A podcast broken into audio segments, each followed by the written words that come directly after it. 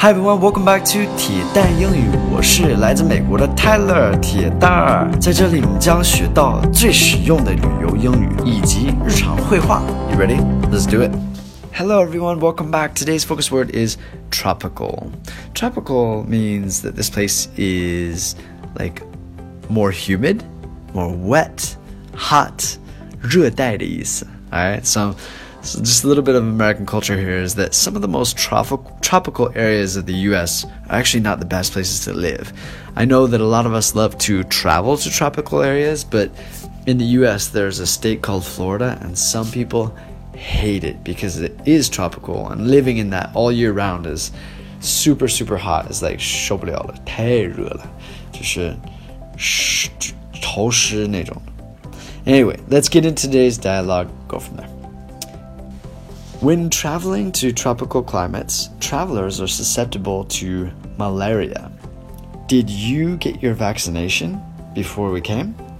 Okay, so when traveling to tropical climates, uh, 就是你去这种热带的气候，that's climate 气候。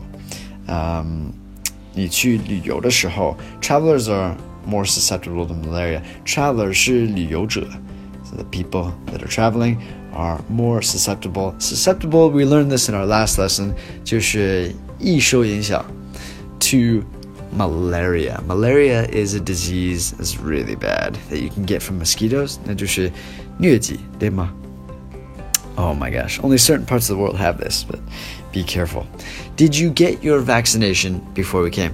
So 你有没有去扎疫苗 before we came 来之前? So actually I forget with malaria I actually forget if there is a vaccination. I know that there is an immunization.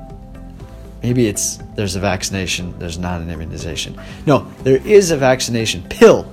Oh, you guys will have to look this up. This is 15 years ago. I had to actually um, prepare for this because I did my study abroad in Thailand. So there are certain parts of Thailand that actually have malaria. It's very rare, but they do have it. Anyway, be careful. Know where you go before you go, and uh, be prepared.